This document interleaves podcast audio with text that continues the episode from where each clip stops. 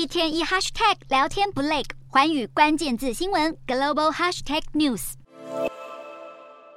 加拿大安全情报局调查发现，中国为了不让抗中立场鲜明的保守党胜选，确保加国总理杜鲁道顺利连任，因此透过提供政治献金、散播假讯息等方式，干预2019年和2021年的两场大选，而最后也成了实际的选举结果。加国安全情报局的文件指出，中方采取一套复杂的战略来影响选举，其中包含提供现金捐赠来支持特定的候选人，或是让企业雇佣中国学生以志工方式参与竞选活动，甚至透过社团的社交媒体。散布有关保守党的不实消息。杜鲁道警告，中国和俄罗斯这些想要破坏民主的国家正在进行有系统性的干预，呼吁各方都应该保持警惕。但他也强调，中国的计划并没有成功，而联邦政府正在认真对待这个威胁。日前，一颗中国侦察气球闯入加国领空，使得两国外交关系进一步加剧。如今，加拿大又在北极海域发现中国的侦测浮标，加国官员警告，中国的浮标很可能是要用来监测美国的核动力潜舰，观察相关的行进路线。这个举动显示了中共对北方海域的高度关注，同时对北京干预加拿大事务的担忧也增添了一笔。